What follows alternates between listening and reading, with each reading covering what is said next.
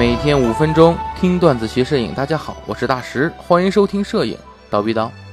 大家听到今天这个音乐，感觉到有很多特殊的地方，对不对？哎，没错，从今天开始呢，我们大概在每周都会有一期摄影兵器谱的节目啊，就是一些摄影的器材，无论是相机还是镜头，以配上我们一些武侠小说中啊比较厉害的兵器，当然了，是以这些特点啊来总结这么一套兵器谱，或者说我们一些一套器材谱，给大家长一长器材的知识。那么今天就是我们的第一期，今天要介绍的器材叫做游龙剑。哎，我们的适马七零 f 二点八微距镜头。正所谓武侠保兵刃，摄影以江湖。呃，我们呢很多人的一些器材或者是说一些镜头吧，都有它自己的特点。那么呢，今天给大家结合的是游龙剑。不知道大家有没有看过《七剑下天山》啊？呃，《七剑下天山》呢是梁羽生的著名小说，里边呢还有一个小说叫《塞外奇侠传》啊，里边都有这个宝兵刃，就是所谓的游龙剑。在原著里呢，这个剑呢是著名的铸剑大师慧明的得意之作。慧明大师一生铸剑，并追随随着年深日久啊，他的剑越打越锋利，直到找到了一块玄铁，打出了游龙这把最锋利的宝剑。那么游龙剑的特征呢，就是锋利且锋芒毕露。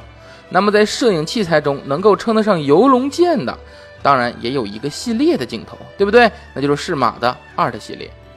适马二的系列镜头呢，以堆料著称啊。然而堆料自然有它的缺点，就是体积大、重量沉；自然有它的优点，那就是众多的特殊镜片以及校准镜片可以得到极其锐利的画面。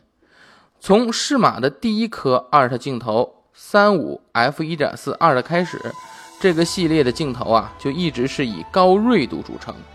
之后推出的什么五零 f 一点四，什么八五 f 一点四，对吧？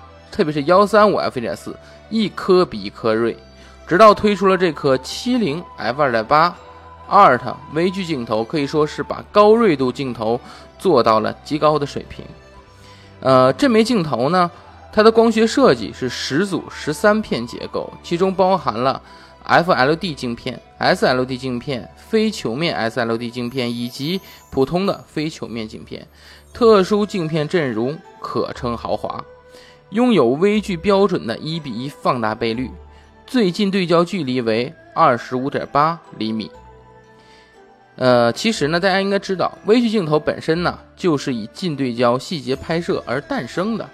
所有的微距镜头，它的光学设计都是以一个中心思想为标准，是什么呢？就是校正球面相差。